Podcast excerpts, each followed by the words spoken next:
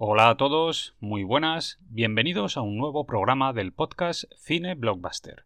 Como digo siempre, el lugar de encuentro de los buenos aficionados al mundo del cine. Hoy tenemos por delante un programa muy especial, una joyita nostálgica que está dedicada precisamente a uno de los mayores proyectos blockbuster de toda la historia del cine. Una peli mítica que se estrenó en 1993 y que fue responsable de provocar uno de los fenómenos cinematográficos más potentes que se recuerdan. Me estoy refiriendo, por supuesto, a Parque Jurásico. La peli dirigida por Steven Spielberg bajo el sello Universal, que estaba basada en un bestseller superventas de Michael Crichton y que puso de moda con toda la potencia del mundo la fiebre por los dinosaurios una cinta mítica que en el momento de su estreno se convirtió en la película más taquillera de todos los tiempos a nivel mundial y que dio pie a una franquicia multimillonaria que llega hasta nuestros días. De modo que ahora, amigos y amigas, abrochaos los cinturones y preparaos para disfrutar de un ratito divertido y entretenido, porque nos vamos a embarcar en un viaje fantástico que empezó hace 65 millones de años y ya os anticipo que esta vez no hemos reparado en gastos.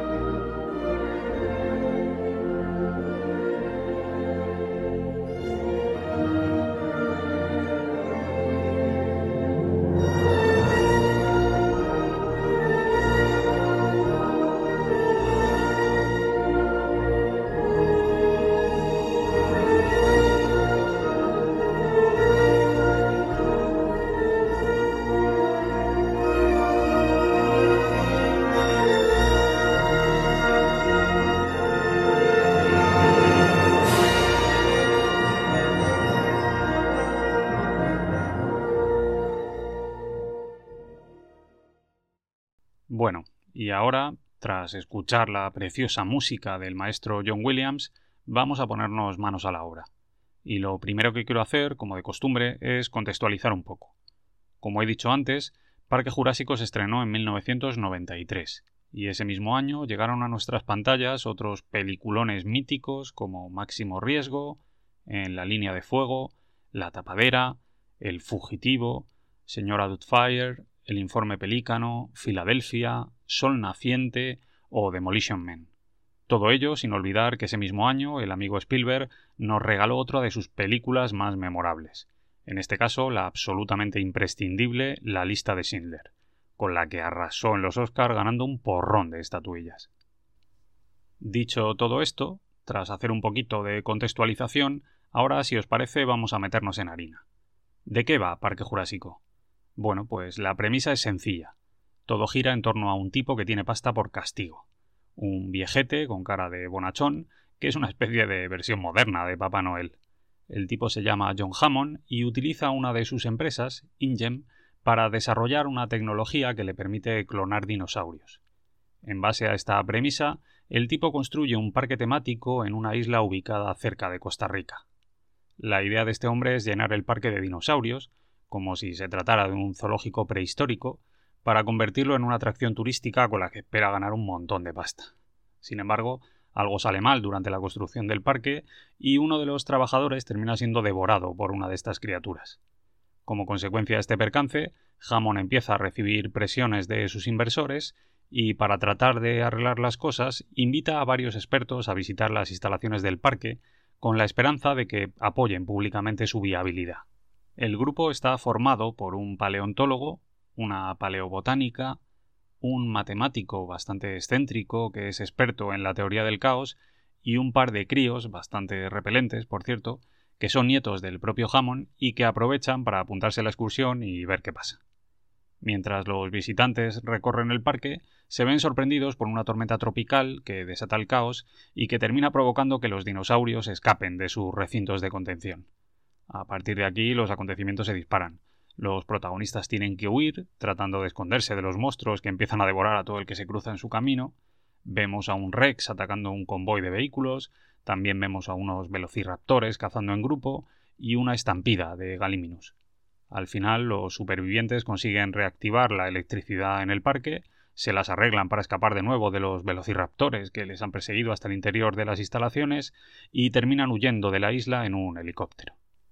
Hay que reconocer que la premisa es cojonuda. Peli de monstruos, con dinosaurios, una isla tropical, científicos y hasta un par de niños en peligro. Lo tiene todo.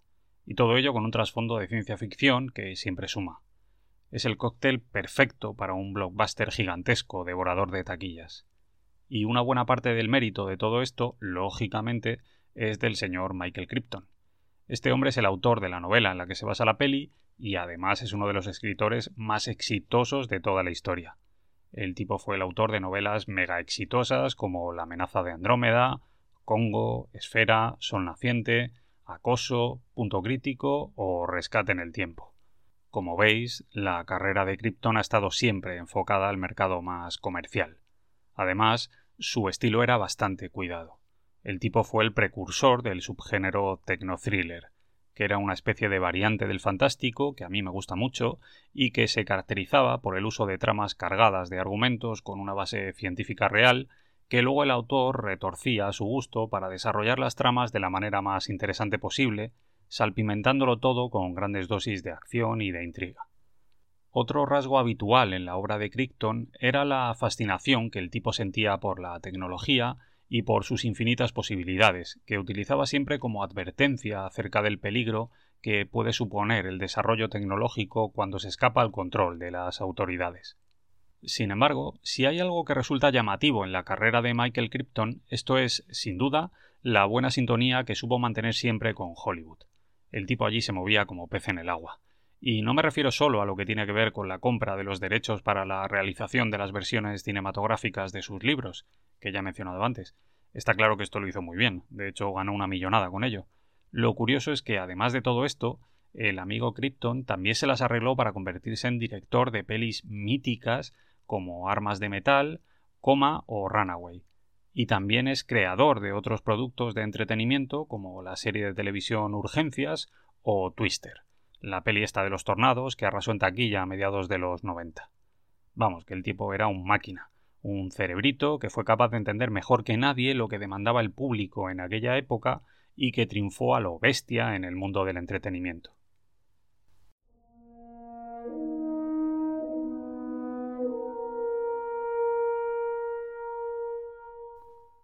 No obstante, si hablamos de Parque Jurásico, lógicamente no podemos pasar por alto al que indiscutiblemente es el verdadero padre de la criatura. Me refiero al absolutamente mítico Steven Spielberg, el director más importante de la historia del cine moderno. Un auténtico titán que revolucionó Hollywood durante los años 70 y que desde entonces se ha dedicado a regalarnos una lista interminable de películas absolutamente maravillosas. A ver, no quiero enredarme mucho hablando de este hombre porque tengo clarísimo que en algún momento voy a dedicarle un programa especial en el que voy a hablar sobre toda su carrera. El tipo es una leyenda absoluta y lógicamente va a terminar teniendo su rinconcito aquí en el podcast. Sin embargo, sí que quiero hacer algunos apuntes que de algún modo están relacionados con Parque Jurásico. Para empezar, hay que tener claro el papel que ha jugado Spielberg en Hollywood a lo largo de los años. El tipo apareció a principios de los 70, era un chaval joven, obsesionado con el cine y cargado de ideas. Y su irrupción coincidió con un momento particularmente importante en la historia de Hollywood.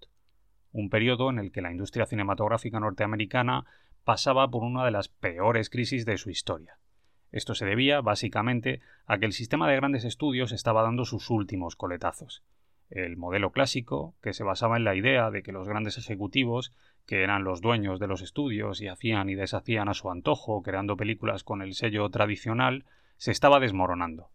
Estos tipos, los grandes dinosaurios de Hollywood, se habían hecho viejos, y su modelo de trabajo, que tanto éxito había tenido durante las décadas de los 40 y 50, se había quedado obsoleto. Esto había provocado que se creara una brecha generacional insalvable entre ellos y el público más joven. Las películas que se estrenaban en la década de los 60 eran en su mayoría, productos anticuados que no lograban conectar con lo que estaba demandando el público en aquella época. Hablamos de películas como Cleopatra, por ejemplo, una peli gigantesca que se estrenó en 1963 y que fue la gran apuesta de 20th Century Fox, pero que terminó estrellándose en taquilla y que a punto estuvo de hacer quebrar la propia compañía. Y desde luego esto no pasó porque la peli fuera mala, ¿eh? Eso desde luego. A mí Cleopatra me parece un peliculón. El problema era que los tiempos estaban cambiando y que el público de la época quería ver cosas distintas en el cine. Y ahí es donde entraron en escena Spielberg y los otros directores jóvenes que formaban parte de la corriente que luego se llamaría el Nuevo Hollywood. Un puñado de visionarios que surgió durante la década de los 70, que venían muy influenciados por las corrientes culturales provenientes de Europa y que terminarían cambiando para siempre el modelo de producción cinematográfico norteamericano. Los nombres más destacados de este movimiento son los de George Lucas, Martin Scorsese, Francis Ford Coppola, Brian De Palma o el propio Steven Spielberg, que a la postre se convirtió en el más grande de todos ellos. El tipo es sencillamente un referente absoluto en el cine comercial. A lo largo de los años nos ha regalado películas maravillosas como Tiburón, Encuentros en la tercera fase, ET el extraterrestre, la saga Indiana Jones, Hook, Parque Jurásico, Minority Report, que por cierto a mí me encanta, o Ready Player One, que también está muy bien. Títulos que le han convertido en el director más taquillero de todos los tiempos. Sin embargo, la carrera de Spielberg es mucho más que eso. Con el paso del tiempo, Spielberg ha conseguido quitarse el San Benito de director comercial y se ha ganado el reconocimiento de la crítica especializada gracias a películas icónicas como El color púrpura, El imperio del sol, La lista de Schindler, Amistad, Salvar al soldado Ryan o Múnich.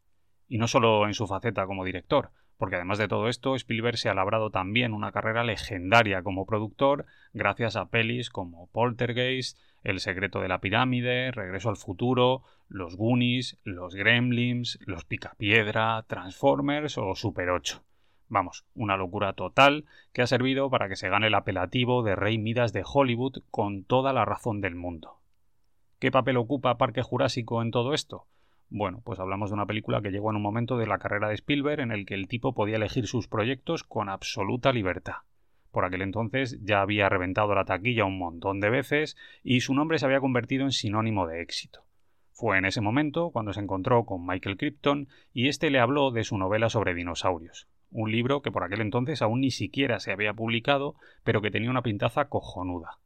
A Spielberg le encantó la idea y convenció a Universal para que se hicieran con los derechos, por los que, por cierto, se adelantaron a otras productoras y terminaron pagando un pastón. A partir de aquí, el resto es historia del cine. Parque Jurásico tuvo un presupuesto de 63 millones de dólares y se convirtió en uno de los productos blockbuster más grandes de la historia. La película contó con una campaña de marketing gigantesca. Universal alcanzó un acuerdo con más de 100 empresas para la comercialización de productos derivados de la película antes incluso del estreno, y además se hicieron videojuegos, novelas, cómics y líneas enteras de juguetes. Con el tiempo se llegaron a crear incluso parques temáticos que llevaban el sello Parque Jurásico. Aquello fue una locura total y el resultado fue espectacular. La película terminó recaudando más de mil millones en taquilla a nivel mundial, convirtiéndose en la peli más taquillera de la historia hasta ese momento. Y además, todo aquello coincidió con el estreno de otro de los proyectos más potentes en la carrera del director, nada menos que el de la lista de Schindler, otra superproducción que rodó el mismo año y con la que retrataba el holocausto nazi. Hablamos de la peli que elevó definitivamente a Spielberg a los altares cinematográficos. Solo como muestra, ese año, en los Oscar, la lista de Schindler ganó siete estatuillas, incluidas las de Mejor Película y Mejor Director, y Parque Jurásico ganó otros tres premios, esta vez en el apartado técnico. Aquello fue histórico. Sin duda, 1993 fue el gran año de Steven Spielberg.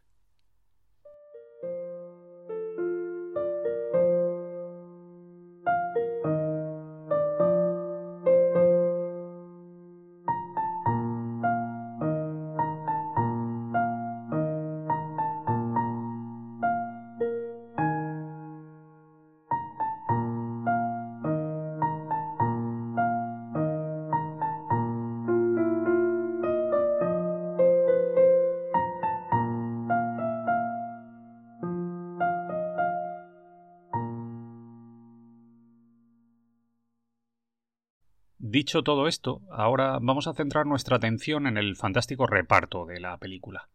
Hablamos de un reparto coral, eso vaya por delante. Hay muchos personajes y todos ellos tienen una importancia bastante similar.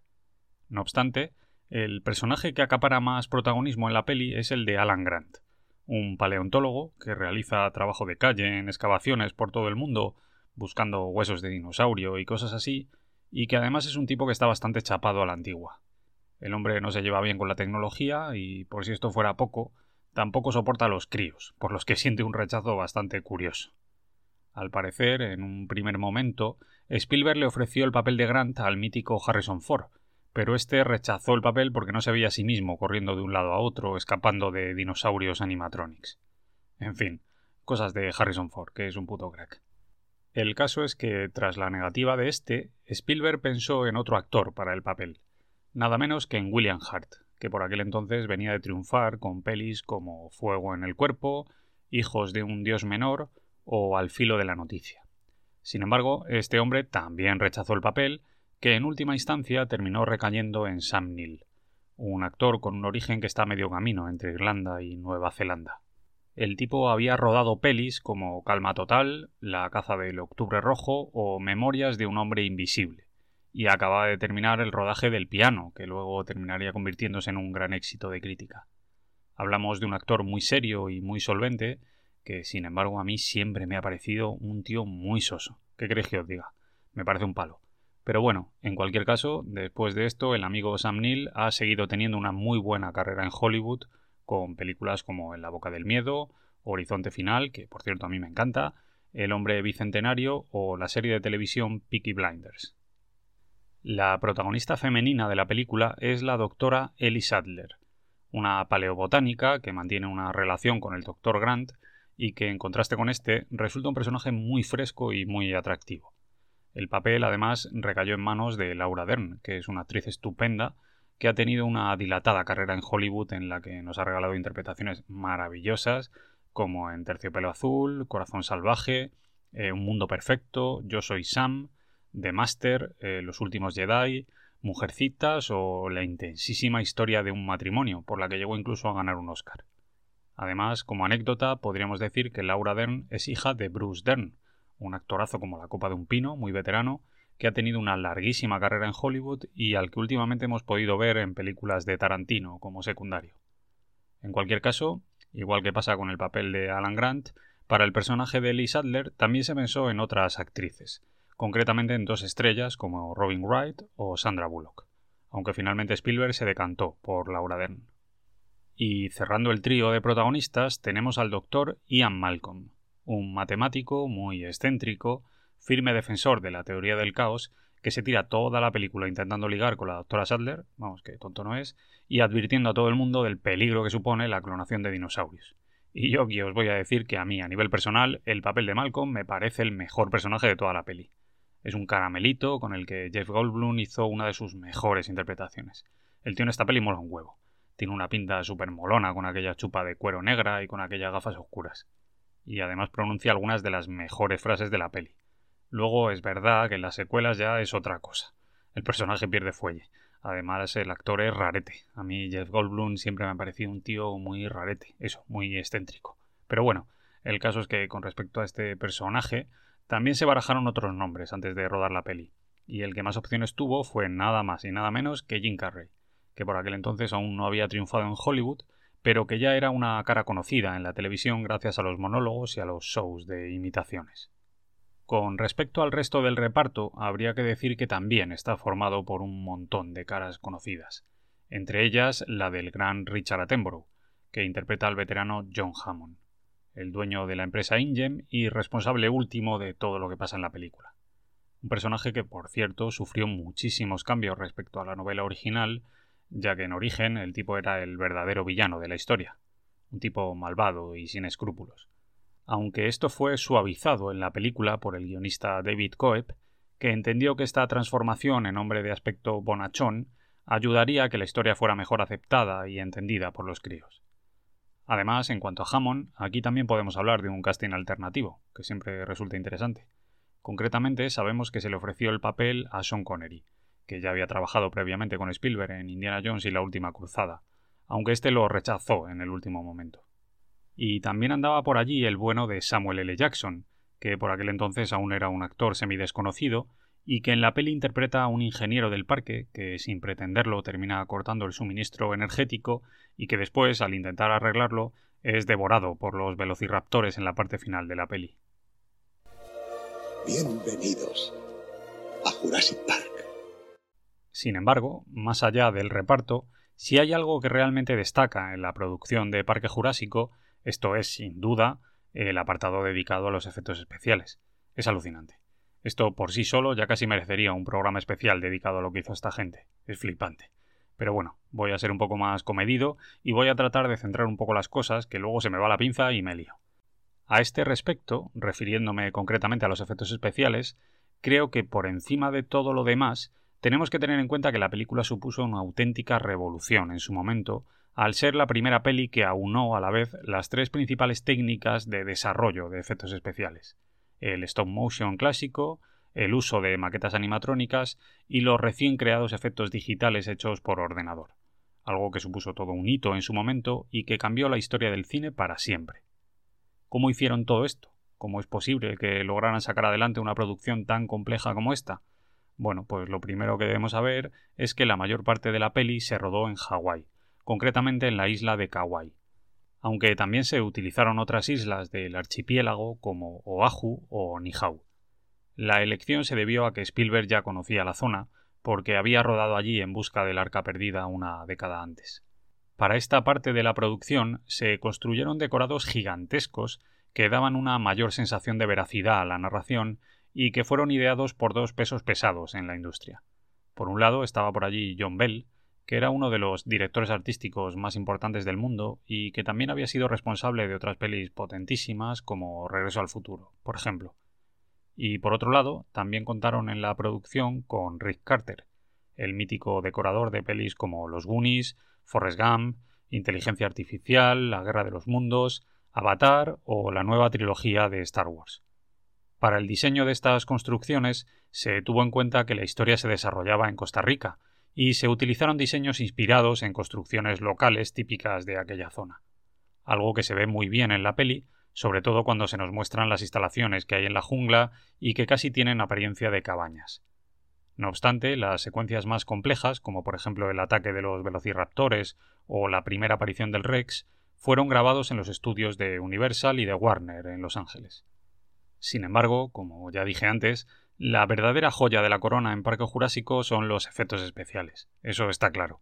Lo que hizo esta gente es una maravilla absoluta, que en su momento supuso un avance gigantesco en la tecnología cinematográfica y que, a pesar de que han pasado ya casi 30 años, todavía resisten muy pero que muy bien el paso del tiempo.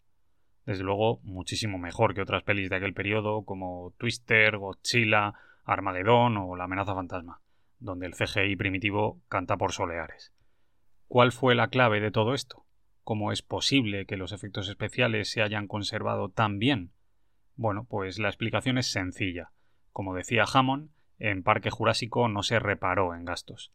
La peli juntó a los mejores profesionales del mundo en cuanto a los efectos especiales y se les dio la oportunidad a todos y a cada uno de ellos de dar lo mejor de sí, siempre con el maestro Stan Winston como responsable último, claro, lo cual ya de por sí era una garantía indiscutible. A este respecto, Spielberg y su gente hicieron una cosa súper inteligente, algo que ahora, pasados 30 años, puede parecer muy obvio, pero que en su momento fue verdaderamente lúcido por su parte. Los tipos fueron capaces de elegir el tipo de técnica que mejor resultado podía dar en cada escena, alternando si era necesario. Esto es, si se podía construir un bicho de verdad, se hacía con animatronics. Si se necesitaba una animación compleja, se utilizaba la tecnología digital aunque basando los trabajos en la experiencia previa del stop motion. Por todo esto, podríamos llegar a decir que Parque Jurásico es algo así como el eslabón central que une dos épocas cinematográficas muy distintas entre sí. Por un lado, la peli es heredera de los clásicos antiguos, en los que el stop motion y las maquetas animatrónicas eran el referente absoluto en efectos especiales, algo de lo que Spielberg ya sabía mucho antes de hacer la peli. Solo hay que ver lo que hizo con pelis como Tiburón, ET o la saga Indiana Jones. Y por otro lado, hablamos de que Parque Jurásico fue una peli precursora en el uso de efectos digitales creados por ordenador, una técnica que por aquel entonces apenas estaban haciendo y que, como todos sabéis, terminó imponiéndose y arrasando con todo. Antes de Parque Jurásico ya se habían hecho pelis como Tron, Abyss o Terminator 2, eso es verdad. Pelis que utilizaban técnicas muy similares. Sin embargo, la primera peli que de verdad empleó la tecnología digital a gran escala fue Parque Jurásico. Eso es así. Y de hecho, si uno ve los vídeos que hay sobre la grabación de la peli y los programas estos de cómo se hizo, resulta curioso ver cómo hablaban sobre el tema los tipos que estaban directamente implicados en el asunto. Los especialistas, los técnicos, como el propio Stan Winston, que explican que al ver por primera vez lo que estaban haciendo la gente de Industrial Light and Magic y darse cuenta del potencial que tenía todo aquello, comprendieron que las cosas iban a cambiar drásticamente en el cine. Los tíos estos, que eran profesionales de primerísimo nivel en Hollywood, con años y años de experiencia, flipaban con lo que estaban haciendo los locos estos de los ordenadores, y entendieron que los efectos especiales en las películas ya nunca volverían a ser lo mismo. De hecho, uno de ellos, en uno de estos programas de cómo se hizo, dice textualmente que tras ver el trabajo que estaban haciendo los de ILM, sintió que se había quedado sin trabajo. Literalmente el tío dice que aquella tecnología les había llevado a la extinción. la verdad es que ahora, visto con la perspectiva del tiempo, desde luego no le faltaba razón. Resulta curioso y muy, muy, muy explícito. Aún así, la verdad es que estos tipos dieron el do de pecho con la peli. La verdad es que los efectos especiales son increíbles. Y me refiero a todos, ¿eh? A todos. Aunque en particular a mí me gusta mucho eh, todo el tema de los animatronics. Yo soy de la vieja escuela. Todavía alucino con algunos momentos de la peli, como cuando aparece el Triceratops este tumbado en el suelo, y se le ve respirar allí, moviendo los ojillos, con Sam Neill tumbado encima, y se aprecia incluso de una manera alucinante la propia textura de la piel. Yo qué sé, o, esas otras escenas, como el famosísimo plano de la pisada del Rex en el barro, o la aparición del Filosaurus con aquella membrana en el cuello y aquellos escupitajos corrosivos tan chulos. Yo me quito el sombrero con lo que hizo esta gente, de verdad. Es increíble. Bueno, llegados a este punto, y ya casi para ir terminando, me gustaría daros mi opinión global acerca de la peli, el lado más personal del podcast. Y aquí, lógicamente, lo primero que tengo que decir es que a mí Parque Jurásico me encanta. Me gusta muchísimo. Me parece el prototipo perfecto de lo que eran los productos blockbuster en la época en la que yo era un chaval. Películas de aventuras para toda la familia, con directores que sabían contar historias de una manera digna, con efectos especiales de primera y con tramas bien desarrolladas que te enganchaban desde el principio sin necesidad de forzar las cosas con un ritmo loco o con montajes disparatados. Películas que se convertían en verdaderos fenómenos sociales que acaparaban la atención del planeta entero y que tenían un armazón tan sólido que les permitía resistir de manera más que digna el paso del tiempo. Todavía recuerdo el momento en el que se estrenó la peli en España, allá por el otoño del 93. Las colas interminables en los viejos cines de barrio. Colas que daban la vuelta a la manzana y en las que veías a los chavales, acompañados por sus familias al completo, pertrechados con productos de todo tipo relacionados con la peli. Camisetas, muñecos, gorras cutres. Vamos, lo que yo llamo la felicidad en su máxima expresión. La peli lo tenía todo. Ya lo he mencionado a lo largo del programa el reparto molaba un huevo y parte del otro, la historia era cojonuda y los efectos especiales nos dejaron a todos con el culo torcido en el cine. Todavía recuerdo la reacción de la gente en el momento en el que apareció el Rex, después de zamparse a la pobre cabra aquella, tras destrozar la valla eléctrica, y va y se pone a atacar a los vehículos, zampándose al tío aquel que está sentado en el váter y haciendo que los niños se caguen de miedo. con el flipado del matemático que saca la bengala en el último momento para salvarles el pellejo. Yo creo que no he visto a la gente pasar tanto miedo en una sala de cine en toda mi vida. Pero un miedo sano, ¿eh? Eso sí, sin mamonadas malrolleras. Solo un bicho devorando peña, como debe ser. Entretenimiento puro. Y el mérito de todo esto, por supuesto, es del amigo Steven Spielberg, el director con el que nos criamos todos los chavales de mi generación, nuestro tío Spielberg, el hombre que más nos ha hecho disfrutar en el cine. Un fenómeno que aquí se saca de la manga un peliculón de aquí te espero cuando ya casi nadie lo esperaba haciendo una demostración de maestría, con un temple y con un saber hacer impropios de una película comercial. El tío es un puto artista, un mago de la cámara con un dominio tan grande que es capaz de pasar de un plano general a un primer plano sin hacer un solo corte, haciéndonos bailar por todo el set en mitad de un decorado gigantesco sin que siquiera nos percatemos de ello, como si fuera sencillo. y regalándonos algunas de las mejores escenas de presentación de personaje que yo he visto en toda mi vida, como la aparición de Hammond, por ejemplo, en el desierto, una escena que a mí me encanta, con aquel helicóptero que surge de la nada y que empieza a levantar una ventolera que amenaza con destruir el trabajo de los arqueólogos, cuando aparecen los protagonistas entrando mosqueados a la caravana y se encuentran de sopetón con aquel viejo de aspecto cándido y amable que está descorchando sin permiso la botella de champán que llevan reservando desde vete tú saber cuándo. A mí toda esa parte me encanta. Y todo ello gracias a un guion excepcional que contiene un montón de frases cojonudas que nos vamos encontrando a lo largo de toda la peli y que son imposibles de olvidar.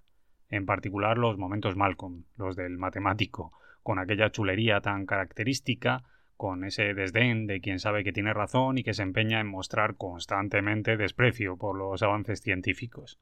En fin, Parque Jurásico es un peliculón absoluto, una obra maestra del cine de entretenimiento que ha ido ganando con el paso de los años y que todavía hoy resulta perfectísimamente disfrutable en este océano de locura colectiva que se ha convertido el cine comercial en los últimos años. Una de esas películas que superan las expectativas y que se convierten en referentes cinematográficos para toda una generación. Un icono, un clásico moderno que cambió la historia del cine y que hizo felices a millones de niños de todas las edades que vieron como su viejo sueño de jugar con dinosaurios se hacía realidad.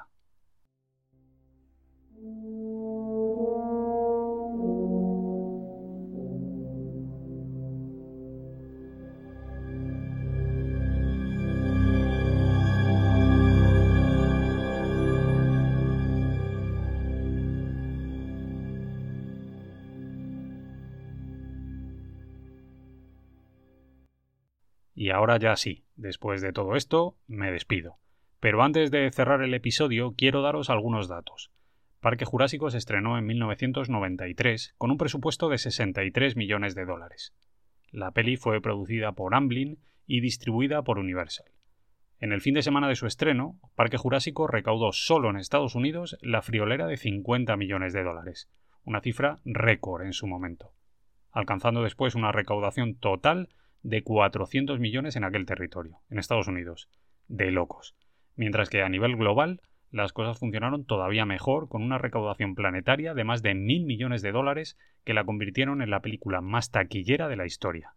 Un récord que mantuvo durante cuatro años, hasta que en 1997 se estrenó Titanic, de James Cameron, y arrasó con todo. Por si esto fuera poco, la película inauguró una franquicia que ha continuado por la senda del éxito a lo largo de las últimas décadas. Primero con dos continuaciones directas, que probablemente fueron prescindibles, pero que continuaron ampliando el universo cinematográfico de los dinosaurios. El Mundo Perdido, que de nuevo fue dirigida por Steven Spielberg y que llegó a los cines en 1997, y Parque Jurásico 3, que esta vez contó con Joe Johnston en la dirección que probablemente sea la más floja de las tres y que se estrenó en 2001.